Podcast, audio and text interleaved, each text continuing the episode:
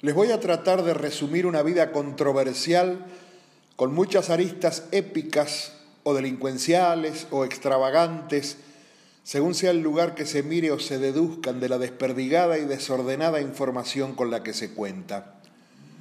Nació en 1971 en Townsville, Queensland, en el norte de Australia, y llevó una vida nómada durante su infancia acompañando a sus padres que eran artistas en un teatro ambulante.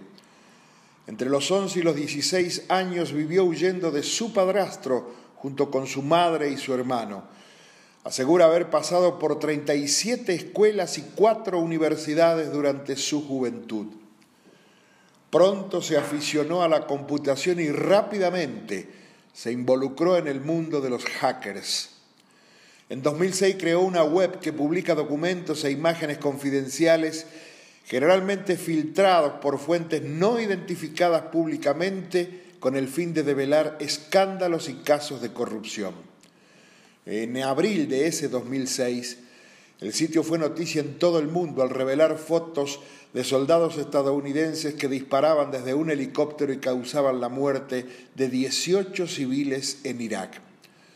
Desde entonces, adoptó un estilo de vida nómada a medida que se iba haciendo famoso por sus revelaciones. En 2010 se hizo aún más popular con la masiva filtración de material clasificado del ejército de los Estados Unidos sobre las guerras de Afganistán e Irak. Ese mismo año Suecia lo reclamó por dos acusaciones de abuso sexual. En junio de 2012 se presentó en la Embajada de Ecuador en Londres y solicitó asilo con el argumento de que existía una persecución en su contra.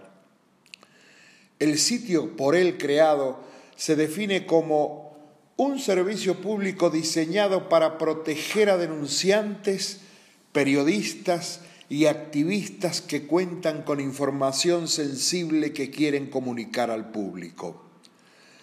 La naturaleza de sus publicaciones, sobre todo las que se refieren a material de inteligencia militar, han sido catalogadas por autoridades estadounidenses como una amenaza a la seguridad nacional.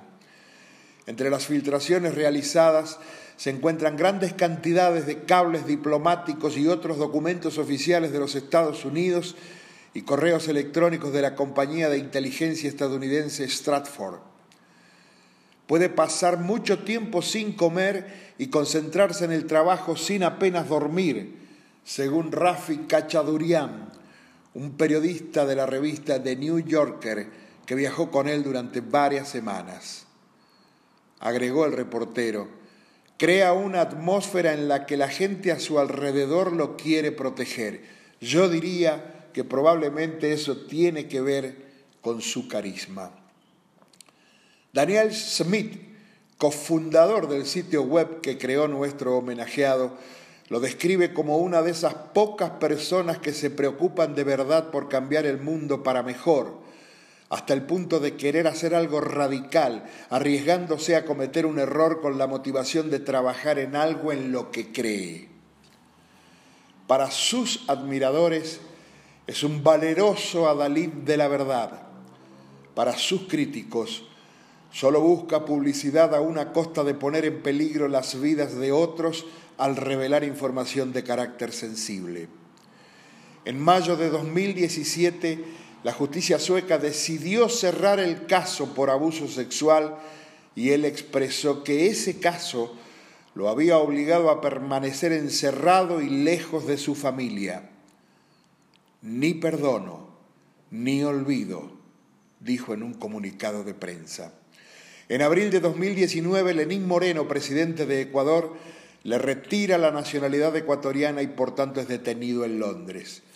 En mayo de 2019 fue sentenciado a 50 semanas de prisión en el Reino Unido por haber violado los términos de la fianza concedida en el año 2010 por la justicia británica. Dijo alguna vez, Internet, nuestra mayor herramienta de emancipación, ha sido transformada en el facilitador más peligroso del totalitarismo que hemos visto jamás. Hablamos del creador de Wikileaks, que significa rápida filtración, Julian Assange.